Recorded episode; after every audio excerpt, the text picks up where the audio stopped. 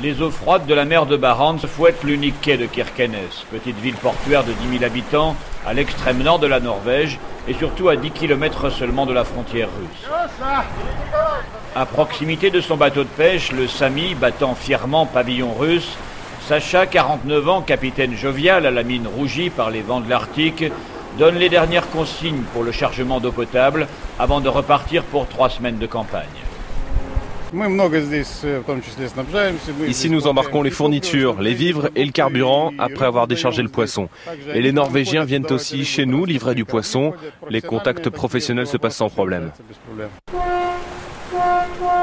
Trois fjords de plus à l'est sont stationnés les sous-marins nucléaires russes de la flotte du Nord. Une présence à laquelle semblent habituer les frontaliers norvégiens.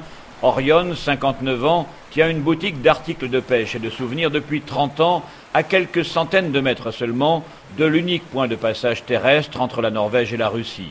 Pour lui, le problème n'est pas le voisin russe qui, dit-il, a délivré la Norvège du nazisme il y a 75 ans sans rien demander en retour, mais plutôt ces 300 soldats américains qui se succèdent par rotation dans le pays sous la bannière de l'OTAN. C'est une nouvelle situation. Pourquoi les Américains sont là? Nous sommes plus inquiets en raison du fait qu'ils pourraient prendre une partie du nord de la Norvège parce qu'ils voient l'endroit comme une région importante pour leurs bateaux de guerre.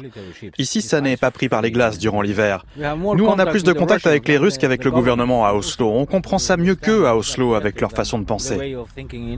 Dans la rue principale de Kirkenes, Olaf Fordal dirige Barents Secretariat, une fondation mandatée justement par Oslo et le ministère norvégien des Affaires étrangères pour développer les liens économiques, culturels et même politiques avec la Russie et la région de Mourmansk à proximité. Bien sûr, nous savons qu'il y a les sanctions depuis 2014. Nous avons moins de contacts, moins de rencontres au niveau national entre la Norvège et la Russie. Mais ce qu'on peut voir aussi, c'est que le nombre de projets a augmenté et actuellement, la coopération est plus active. C'est comme une sorte de canal ouvert, mais c'est surtout une question d'intérêt commun. Du côté russe de la frontière, après le passage de trois points de contrôle, les opinions sont plus tranchées.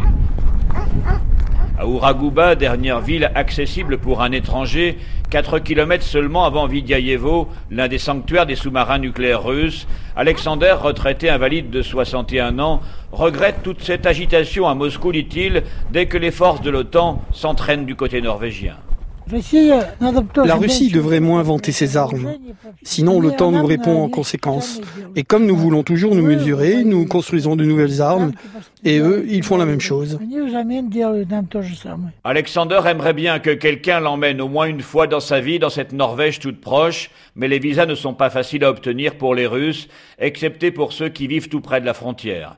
Maria, elle vient de recevoir son laissez-passer, professeur de langue étrangère à Mourmansk, au rez-de-chaussée d'un immeuble à la façade défraîchie. Elle raconte que certaines de ses élèves viennent apprendre le norvégien pour ensuite partir se marier et vivre de l'autre côté. Elle ne le fera pas par attachement pour la Russie, qui doit montrer, dit-elle, sa capacité à se défendre, surtout quand elle est provoquée. Chaque pays doit montrer son pouvoir de se défendre s'il y a quelques provocations, mais euh, je ne pense pas qu'on doit utiliser ce pouvoir. Mais euh, d'autres pays, peut-être parfois, pensent qu'ils peuvent faire tout ce qu'ils veulent, et en ce cas, on, on doit um, se défendre. Quand vous dites d'autres pays, c'est les Américains Pour les Russes, oui. Ce sont les Américains qui provoquent la Russie parfois. Pour la première fois cet été, Maria ira en Norvège, mais sans écouter les informations avant, dit-elle, comme une touriste russe qui veut éviter à tout prix le stress d'une réalité qu'elle ne connaît que trop.